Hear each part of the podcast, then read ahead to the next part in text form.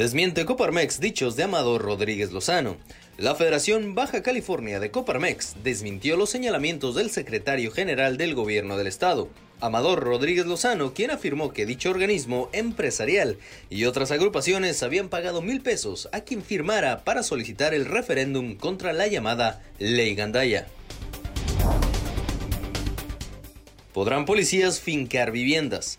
Armando Ayala firmó un convenio con la FIDUE para que los agentes tengan acceso a predios para construir casa.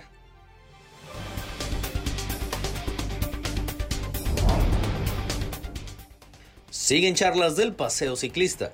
La coordinadora del evento deportivo, Ana Castro, indicó que ya entregaron sus protocolos de salud ante las autoridades del estado.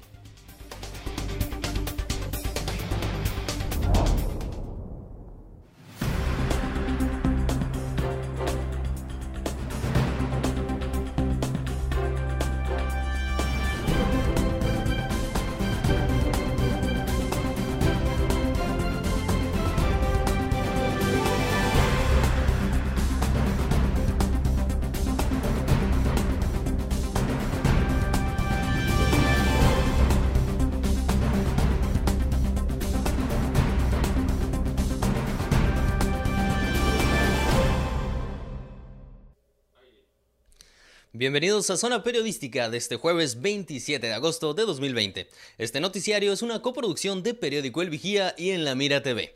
Mi nombre es David Amos y por el momento cubriremos al titular de este noticiario, Gerardo Sánchez, pero no se preocupen que en los próximos días estará con ustedes. ¿Qué les parece? Sin más preámbulo, iniciamos con la información porque tengo bastante, pero bastante de qué platicarles. La ola de violencia en nuestra ciudad, la verdad es que no se detiene. En esta ocasión, dos mujeres involucradas. Los cuerpos fueron encontrados con signos inclusive de haber sido golpeados con objetos contundentes e indicios de haber sido arrollados. Además, un hombre baleado fue hallado la noche del martes. Como siempre, César Córdoba con la información. Tres muertes violentas se presentaron en un lapso de 11 horas en la ciudad. Dos de las víctimas fueron mujeres, a las que golpearon y pasaron un carro por encima. El último fue un varón que recibió impactos al parecer de bala. Las recientes víctimas estaban tendidas sobre la tierra de un camino de la zona conocida como La Encantada y mostraron lesiones en el rostro producidas al parecer por objeto duro e indicios de haber sido atropelladas por un vehículo. Una de las finadas estaba vestida con short azul de mezclilla, blusa azul y calzado negro, misma que mostró sangre en exceso en el rostro y pecho. La otra tenía playera color rojo, pantalón negro y sin calzado. Los cuerpos fueron localizados por la Policía Municipal alrededor de las 7.50 horas del miércoles sobre el camino de tierra ubicado a la altura de la colonia Rosas Magallón, tras un reporte de la Central de Emergencias de C4. La noche del martes, a eso de las 21 horas, un cadáver de sexo masculino con heridas producidas, al parecer por proyectil de arma de fuego, fue hallado por la policía sobre las calles Manuel Mesa entre Prolongación Ruiz y Pedro Martínez de la colonia Benito Juárez. Junto al hombre sin vida, la corporación localizó sobre el piso una bicicleta con indicios de haber sido impactada por un vehículo y en la zona no había vehículo alguno. Con las tres personas privadas de la vida, la estadística de homicidios en la ciudad pasó en agosto a 29 víctimas, mientras que en el año en curso se incrementaron a 235 asesinatos con medios violentos. Para Zona Periodística, César Córdoba. En otras noticias, buscan a bombero estadounidense desaparecido en playas de Rosarito. Frank Aguilar es un bombero de Los Ángeles, California, quien desapareció el pasado sábado 22 de agosto. Familiares reportaron desde Estados Unidos como una persona desaparecida al bombero de origen estadounidense Frank Aguilar, quien desapareció en playas de Rosarito desde hace tres días. Así lo confirmó el secretario técnico de la Mesa de Seguridad en Baja California, Isaías Bertín. Sí, tenemos, el reporte en la Mesa de Seguridad. Es una persona que al parecer desapareció de Rosarito el día sábado y se están haciendo ya las investigaciones pertinentes por parte de la Fiscalía. lo que nos... No tengo esa información exacta del tema, lo que sí te puedo decir es que cuando pasa este tipo de situaciones de ciudadanos americanos, pues lógicamente las autoridades americanas vienen e intervienen y coadyuvan con la Fiscalía General del Estado, la Guardia Estatal de Seguridad e Investigación, por medio de los organismos de enlace. El único eh, información que tenemos es que esta persona eh, estaba en Rosarito y fue privada de su libertad en Rosarito. Desapareció en Rosarito. Las características físicas de la persona, sí, de hecho hay una fotografía donde se está circulando en redes sociales y en algunos medios pidiendo información de que si alguna persona, algún ciudadano, alguna autoridad tiene información del paradero de esta persona, lo pueda hacer saber. Es parte de Tijuana y, y pues, entre medio, ¿no? Tijuana y Rosarito. Frank Aguilar es miembro del Departamento de Bomberos en Los Ángeles, California, desde hace 20 años. Según familiares, en el mes de marzo pidió un permiso y vivía de manera parcial en el municipio de Playas de Rosarito. Sus familiares dejaron de tener contacto con él el pasado sábado, por lo que lo reportaron como persona desaparecida ante el FBI en la Unión Americana para que se reportara la desaparición a las autoridades mexicanas y coadyuvar con la búsqueda. El secretario de la Mesa de Seguridad indicó que en el último lugar donde fue visto fue en el área de Baja Malibú, entre el límite territorial de Tijuana y Rosarito. Informó Ana Lilia Ramírez. Bueno, y ahí el tema. Y pasando a otros temas, luego de existir una empresa que ganó un amparo en contra de la fiscalizadora contratada por el Estado, la Coparmex anunció que actuará jurídicamente contra acciones ilegales y cobros excesivos de agua. Gerardo Sánchez con los detalles. Tras informar que hubo una compañía que ganó un amparo en contra de la empresa Fisamex, la Federación Baja California de la Coparmex anunció que enfrentará jurídicamente lo que calificó como acciones ilegales del gobierno del estado.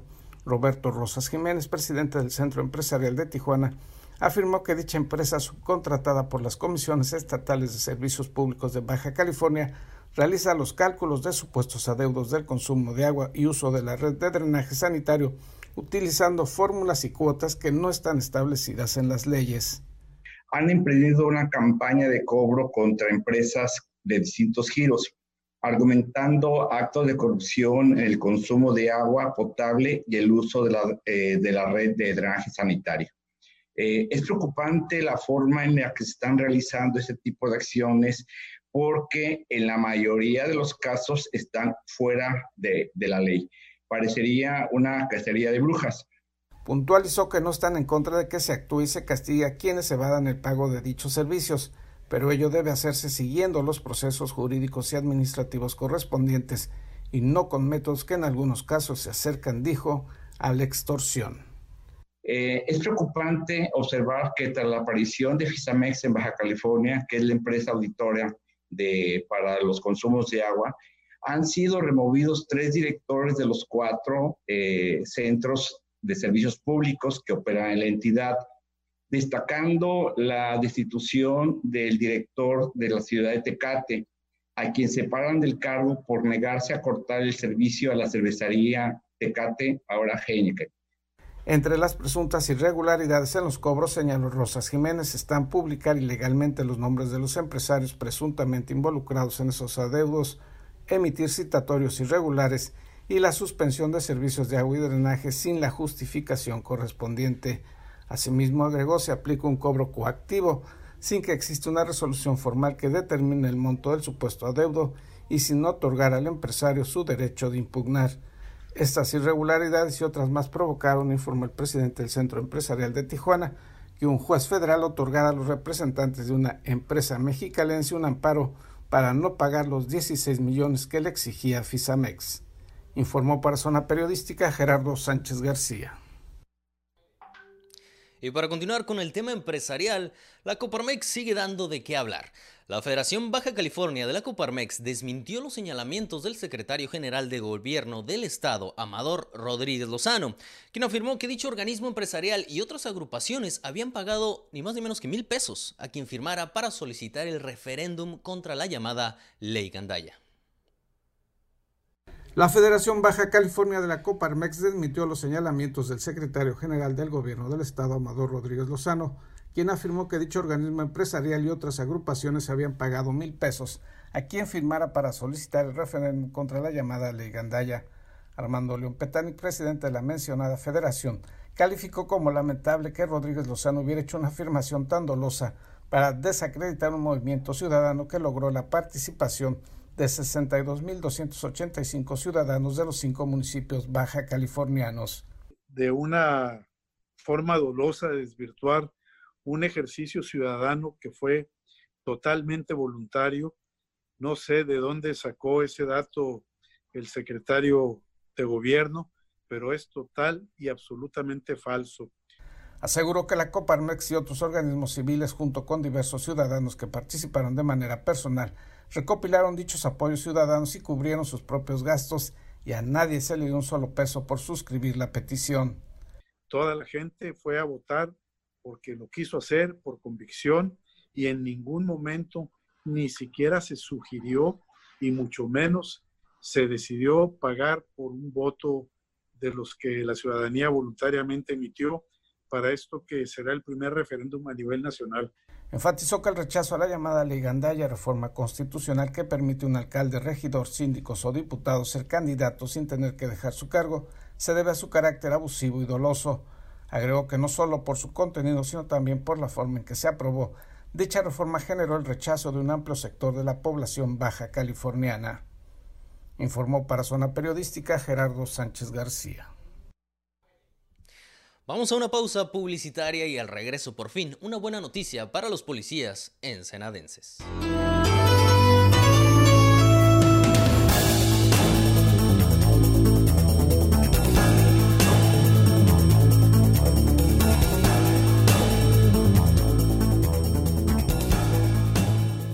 Soy Gerardo Sánchez García y te invito a ver en La Mira TV, la plataforma digital de Ensenada.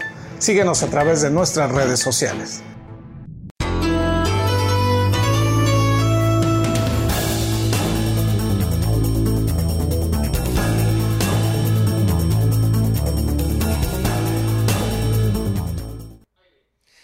Sector empresarial solicita el presupuesto que se otorgará al Consejo Fundacional de San Quintín, pues a la fecha, aunque usted no lo crea, no existe. Gerardo Sánchez con los detalles. El sector empresarial solicitó al Congreso del Estado brinde un informe sobre lo que será el presupuesto que se otorgará al Consejo Fundacional Municipal del Sexto Ayuntamiento de Baja California, San Quintín, pues hasta el momento no se tiene información específica al respecto.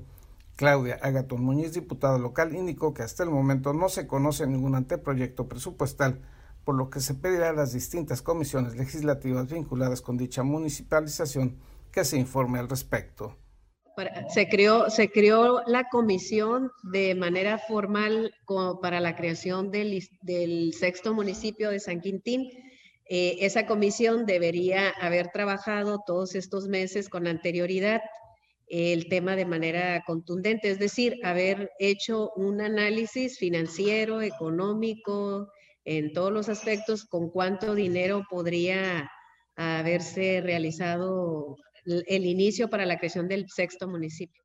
Al participar en la reunión semanal del Consejo Coordinador Empresarial de Ensenada, la legisladora reconoció que no existe información precisa sobre cuál será el presupuesto para darle continuidad al proceso de municipalización de San Quintín aunque se creó de manera formal la comisión para crear el municipio desde hace varios meses, esos trabajos de análisis financieros no se realizaron, por lo que no se tiene ni siquiera una idea general del monto que se requiere para que el Consejo pueda operar. Pero no se hizo, no se realizó y la realidad es que ahorita no hay un presupuesto contundente ni mucho menos así a la mano de cuánto se puede requerir para el sexto municipio. Agatón Muñiz señaló que también a petición del sector empresarial se solicitará al vigésimo tercer ayuntamiento de Ensenada presente un reporte de su estado financiero y de cómo y de cuánto sería la participación del gobierno ensenadense en la creación del municipio de San Quintín. Asimismo, se pedirá ese informe de cuáles serían los efectos presupuestales que generará la creación del sexto municipio en el ayuntamiento de Ensenada. Bueno, de hecho el día miércoles que se tiene la reunión de la JUCOPO, que es la Junta de Coordinación Política, este, ahí se va a revisar ese tema precisamente. Sí hay alguna, algunos aspectos jurídicos que creo que sí estaría complicado tal vez para que la diputada estuviera en ambos, en ambos eh, situación, pero sí, sí este, se tendría que revisar el día miércoles con todos los frentes políticos para llegar a una respuesta concreta y sobre todo muy clara y legal. Agatón Muñiz señaló que también a petición del sector empresarial se solicitará al vigésimo tercer ayuntamiento de Ensenada presente un reporte de su estado financiero y cómo y de cuánto sería la participación del gobierno ensenadense en la creación del municipio de San Quintín. Respecto a la posibilidad de que la diputada local Miriam Cano Núñez pueda ser integrante del mencionado consejo, señaló que de ser así, tendría que dejar su cargo en el Congreso del Estado. Informó para Zona Periodística Gerardo Sánchez García. En otras noticias, mire usted el tema que traemos a continuación. Eh, ¿Sabía que existe un Centro de la Justicia para la Mujer en Tijuana, creado en la administración de Kiko Vega? Si no lo conocía, la verdad no sería extraño, pues en realidad nunca ha sido abierto al público. Como un elefante blanco quedó lo que sería el Centro de Justicia para Mujeres en Baja California. En octubre del 2019 se hizo una inauguración, pero fue únicamente simbólica, pues a casi un año de la terminación de la obra, el Centro de Justicia para ayudar a las mujeres violentadas se encuentra cerrado, mismo que se encuentra en la calle Cortés de la colonia Camino Verde de Tijuana, y no ha sido abierto al público, así lo indica María Guadalupe Alfaro, quien es coordinadora operativa de la Fundación Irradiando Vida o, al DIF. Todos los casos que yo agarro así de mujeres maltratadas con niños o algo, sé que es ahí, pero siempre está cerrado, nunca la veo abierta. Nada más lo inauguraron y ya, no se ha hecho nada. De hecho, ahorita puedes ir y está cerrado. Aquí, aquí en la colonia sí. Entre ellas, pues abusos sexuales, este, psicológicos, golpes, este, y a veces hasta homicidios contra ellas. Dependiendo de todo. He visto muchos de aquí. Asociación Civil se llama Irradiando Vida. Está ubicada en el Tecolote, estamos en prevención de adicciones y en prevención del maltrato al, niño y al, adulto mayor. Pues son golpeadas, a veces, muchas veces pues van este, desfiguradas de, de tanto golpe. O, está, estaría súper bien que lo abrieran. Está bien que esté ahí, pero de nada sirve que esté ahí si no lo abren. Muchas veces a nosotros nos hablan y nos dicen que va a haber una inauguración de algo importante, nosotras vamos y pues nos emocionamos, pero ya cuando pasa todo eso, que ya pasa algo grave, venimos a, ver y pues no, no nos dan este información porque está cerrado, porque no ha habido personal, o porque todavía no está capacitado, porque no tiene las salidas de emergencias que debe de tener. Nos dicen varias cosas. Oye, ¿y cómo cuántas atienden ahí en, el, en, la Asociación Civil de Señoras que sean violentadas con sus hijos? Pues ahorita ya ha disminuido, pero a veces atendemos que entre, a la semana entre 10 o 8, dependiendo pues. ¿Qué son de esta zona? ¿De la eh, Camino Verde, el Tecolote? Tecolote, Pan, Ejido. Aquí en el Camino Verde ahorita no, yo lo he trabajado, pero ya por medio de la delegación, por medio de la asociación, pero en delegación o en la MP, dependiendo, porque pues ahí no me sirve. María Guadalupe dice que a pesar de que la pandemia del coronavirus disminuyó la violencia doméstica, en promedio atiende la asociación Irradiando Vida hasta 10 mujeres por semana que han sido violentadas, pero también sufren sus hijos. Por ello piden la continuación del proyecto del Centro de Justicia para Mujeres, pues aseguran que la violencia de género en su comunidad es una problemática de antaño y sería un lugar cercano para poner denuncias y apoyar a este sector vulnerable. La obra cuyo costo fue de más de 34 millones de pesos, que fue ejercida por el anterior gobierno estatal de Francisco Vega de la Madrid, se encuentra ubicada en una de las colonias con mayor índices delictivos, como son la colonia Sánchez Tabuada, Camino Verde y México Lindo, lugares que históricamente, según la incidencia delictiva de la Fiscalía General del Estado, es donde se registran el mayor número de homicidios. El Centro de Justicia para Mujeres era un proyecto que albergaría a todas las instituciones estatales, tanto de salud como de desarrollo social y de justicia, donde se ofrecería un servicio integral especializado para atender la violencia contra las mujeres y también las víctimas colaterales como son sus hijos. Pero casi un año de haber sido inaugurada continúa cerrado a las mujeres que pasan por violencia física y mental, informó Ana Lilia Ramírez. Por fin, buenas noticias para los policías ensenadenses. El presidente Armando Ayala Robles encabezó una firma de convocatoria para la promoción de predios destinados a la vivienda adecuada con Fidue, que permitirá a policías municipales tener acceso a un terreno con mensualidades accesibles y tasa cero de interés. La intención es que con esta gestión histórica a cargo de Ayala Robles, los agentes cuenten con un patrimonio para la posterior construcción de vivienda, situación que anteriormente les era negada. Por la naturaleza de su trabajo, al acudir a una institución bancaria, por ejemplo, lo anterior es en seguimiento al eje rector 2 del Plan de Gobierno de Ayuntamiento, Seguridad y por supuesto Protección Ciudadano, relativo al compromiso 6, o sea, mejorar las condiciones laborales de los elementos de seguridad pública municipal. En su mensaje, el alcalde puntualizó que las administraciones anteriores no demostraban que la corporación era lo más importante, por lo que esto representa una buena noticia para alrededor de 900 oficiales, al contar con un convenio con cláusulas sencillas y prácticas. A continuación, una pausa comercial, pero no se despeguen que tenemos la estadística completa del coronavirus en Baja California.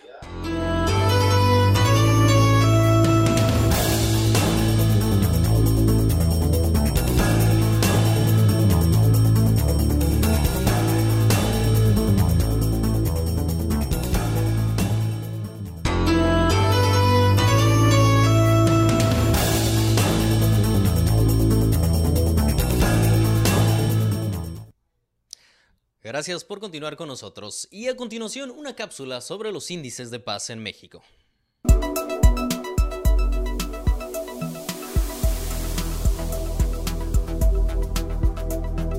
El índice de paz México 2020 identifica cuatro dinámicas principales de violencia en México. El deterioro general de la paz nos habla de interacciones cada vez más violentas a todos niveles y en todos los ámbitos. Desde una perspectiva de política pública, hace falta abordar cada una de estas violencias con estrategias diferenciadas pero articuladas. En México podemos observar cuatro formas preponderantes de violencia que las estrategias de seguridad pública deberían atender. Estas son violencia política, violencia oportunista que incluye delitos como la extorsión y el robo, violencia interpersonal que agrupa agresiones, delitos sexuales y violencia familiar, y conflictos de cárteles, los cuales se caracterizan por implicar altos niveles de homicidios, delitos relacionados con drogas y conflictos armados entre grupos criminales y el gobierno. Para combatir estas crecientes violencias es necesario crear estrategias integrales y articuladas que aborden los retos de corto y largo plazo, con la finalidad de atender la seguridad pública y construir la paz. Se requiere también poner énfasis en la impunidad, en la falta de inversión suficiente en el sistema de justicia penal y en los altos niveles de percepción de corrupción. Las estrategias implementadas deben abordar la complejidad de estos fenómenos, para lo cual es fundamental comprender la naturaleza distinta de cada una de estas formas de violencia. Además, las políticas públicas y programas deben mirarse unos a otros, no pueden suceder aislados. Para lograrlo es indispensable contar con diagnósticos adecuados e indicadores que midan específicamente la efectividad de cada intervención. Si deseas conocer más información sobre el tema, consulta el reporte de manera gratuita en índicedepazmexico.org.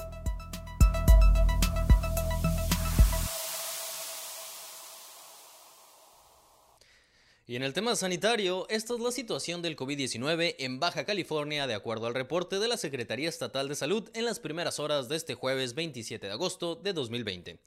En la entidad se tiene un reporte de 16.231 personas contagiadas y registradas a lo largo de los cinco meses de la pandemia y 3.062 los fallecimientos a causa del COVID-19.